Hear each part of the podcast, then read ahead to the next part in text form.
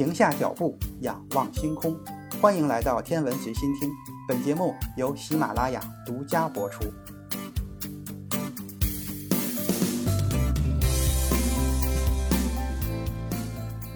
欢迎收听原创严选。实验推动了新的原子量子理论的发展步伐，最终证明了氢原子的光谱并非那么简单。上一期咱们就提到了波尔提出了量子数的概念，之后德国物理学家阿诺德·索莫菲又引入了另外的两个量子数，用来解释实验结果。人们认为最新引入的量子数从某种程度上与稳定电子轨道几何结构的量子化相关。虽然光谱中不同的线与不同轨道间的量子跃迁有关，但人们很快就发现。并不是所有的可能跃迁都会发生，对应于某些跃迁的线在光谱的线系中并不存在。由于某种未知的原因，有些跃迁是被禁止的。波尔和索莫菲创建了一个详细方案，选择定则来解释哪些跃迁是被允许的，哪些是被禁止的。与此同时，爱因斯坦光量子假说的证据也在不断的增加。爱因斯坦运用他提出的假说。预言了光电效应。一九一五年，美国物理学家罗伯特·密立根的实验室证实了爱因斯坦的预言。一九二三年，美国物理学家阿瑟·康普顿和荷兰理论物理学家彼得·德拜证明了光量子可以反弹电子，而其频率随后会发生相应的改变。如此一来，光的粒子地位得到了进一步的巩固。这些实验似乎证明光是由带动量的粒子构成的。虽然有这些证据证实，但是包括普朗克和波尔在内的很多物理学家都拒绝接受光量子理论。他们更愿意相信量子化的根源是原子结构，想要保住麦克斯韦对电磁辐射的经典波动描述。无论以何种理论取代经典物理学，研究者都必须面对一个艰巨的任务，那就是将光的波动特性和粒子特性融合进一个单一的理论。而且这个理论还必须能够解释原子的内部结构，针对以量子数为表征的稳定电子轨道，也必须要做出解释。有一条非常重要的线索将来自爱因斯坦的狭义相对论。在这一理论中，爱因斯坦提出物质的质量是其能量的一种度量。根据这一理论，能量和质量应该是等价的，并且可以相互转换。转换的关系可以表述为。著名的智能方程 E 等于 mc 的平方，这个关系式表明能量可以被看作等同于质量，所有的质量都代表着能量。爱因斯坦早期的光量子假说将光量子的能量和它的频率联系在了一起，于是现在有了两个简单而又具有根本性的公式，将能量与质量、能量与频率两两关系了起来。这似乎会带来一个明显的问题。这两个方程能被结合起来吗？质量和频率有没有什么关系？法国物理学家路易·德布罗意公爵对这种结合深信不疑。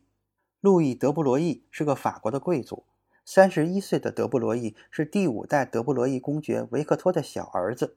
早先，他立志在人文领域有所建树，在索邦大学学习中世纪史和法律，并于一九一零年获得学位。但受哥哥莫里斯的影响，德布罗意从小对物理学耳濡目染，再加上一战中的切身经历，他在法国陆军服役，负责战地的无线通信，电台就设在了埃菲尔铁塔上。他渐渐爱上了物理学。今天物理系的博士生很难了解物理学所有的前沿理论，因为有太多的东西要学。德布罗意赶上了年轻人建功立业的好时候，他读博士期间就学习了相对论，了解了光量子学说。亲手参与了光电效应实验，还知道波尔原子模型里边电子行为很诡异。战后，德布罗意加入了哥哥领导的私人物理实验室，实验室专门研究 X 射线。1923年，正是在实验室工作期间，他开始思考如何把狭义相对论和量子理论领域的两个著名的标志性的方程结合起来。德布罗意发现，电子行为这么怪异。也许是因为电子也有波的一面。一九二四年，德布罗意写好了自己的博士毕业论文。这篇论文只有十六页，其中只说了一个思想：那就是所有的物质都有波动性。德布罗意提出了一个猜想的公式，说电子也好，质子、中子也好，不论是什么物质，都满足波长等于普朗克常数除以动量。德布罗意等于提出了一个统一的物质波理论。德布罗意写了三篇小论文，阐述自己的想法，发表在1923年9月和10月的巴黎科学院院刊上。他把这三篇论文整合在一起，并扩展了自己的想法，作为博士论文提交给巴黎大学理学院。他还把论文打印了三份，其中一份提交给了杰出的法国物理学家保罗·朗之万，朗之万将作为答辩委员。但问题是，这一个理论只是一个猜想。博士论文评审委员会的老师感觉这好像不太靠谱，但又不敢轻易的否定，就想找个明白人问问。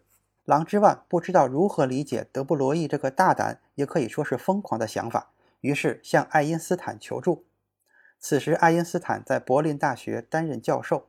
爱因斯坦向他要了一份论文的打印稿。这个观念的突破，连爱因斯坦都没有想到。但是，爱因斯坦并没有排斥他。爱因斯坦在德布罗意的论文中似乎读到了自己先前的反叛意味。爱因斯坦回信说。德布罗意可能揭开了伟大面纱的一角，对郎之万来说，这句话就足够了。他接受了德布罗意的论文，评审委员会也通过了德布罗意的论文。一九二四年十一月，德布罗意如期获得了博士学位。德布罗意的论文全文刊发在了一九二五年的法国科学期刊《物理纪事》上。但是在论文答辩的过程中，评委会问德布罗意。你能不能设想一个实验来验证这个公式呢？说到实验，其实很难拿电子或者质子、中子做杨氏双缝实验。双缝实验要求缝的尺寸必须和波长相关，而一个粒子只要有质量，它的动量就比光子要大得多，那么波长就要比光子要短得多。当时的实验技术条件根本就做不到如此精细的双缝，但是德布罗意想到了一个方法。晶体散射，当时已经有人做实验发现，把 X 射线照射到晶体上也会产生干涉花纹。晶体的原子排列得非常整齐，等于是形成了一个规律排列的、有很多条缝的网格。X 光经过这个网格就会发生干涉。德布罗意说，也许有些晶体的结构尺寸非常小，就能跟电子的波长类比。结果，1927年就有人把实验做成了，他们用的是硅晶体。电子打在硅晶体上，出现了干涉图案。算一算硅原子之间的距离，再算一算电子的波长，丝毫不差。德布罗意用博士毕业论文拿到了1929年的诺贝尔物理学奖。证明电子波动性的几个实验物理学家得到了1937年的诺贝尔物理学奖，其中一个获奖者叫做乔治·汤姆逊，用的不是晶体散射。这个汤姆逊就是那个发现电子的约瑟夫·汤姆逊的儿子。这父子俩，一个因为证明电子是粒子拿了诺贝尔奖，一个是因为证明电子是波拿了诺贝尔奖。物理学家最爱干的事儿就是搞一个统一理论，说明看似完全不同的两个东西其实是一回事儿。德布罗意做到了这一点，说电子和光其实就是一回事儿。其实物质跟电子和光也是一回事儿。任何物质都有波的一面，为什么我们日常生活中感受不到波动性呢？因为我们的质量太大了，而普朗克常数是个非常小的数字。比如有一个质量是三千克的保龄球，以每秒钟十米的速度运动，根据德布罗意的公式，它的波长是十的负三十五次方米，你完全探测不到这样的波动。那你说我的体重虽然大，那我一动不动行不行？如果我的速度是零，我的波长不就可以变大了吗？回答是，那是不可能的。量子力学不允许任何东西的速度是零。什么东西都既是波又是粒子，这就叫波粒二象性。这个词说的容易，但是我们仔细想，既是波又是粒子，这是什么样的行为呢？一九六一年，物理学家终于用电子做成了杨氏双缝实验。物理学家甚至做到了每次只发射一个电子，结果积累的电子多了以后。屏幕上也显示出了干涉条纹。所谓的干涉，就是两条缝中出来的两个波相互叠加的结果。那一个电子怎么干涉呢？唯一的可能是这个电子同时穿过了两条缝，自己和自己发生了干涉。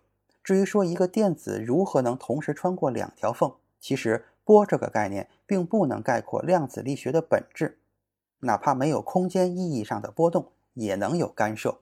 不过有一点非常明确：稳定的原子轨道之间的量子跃迁与目前公认的带电粒子的力学理论不相容。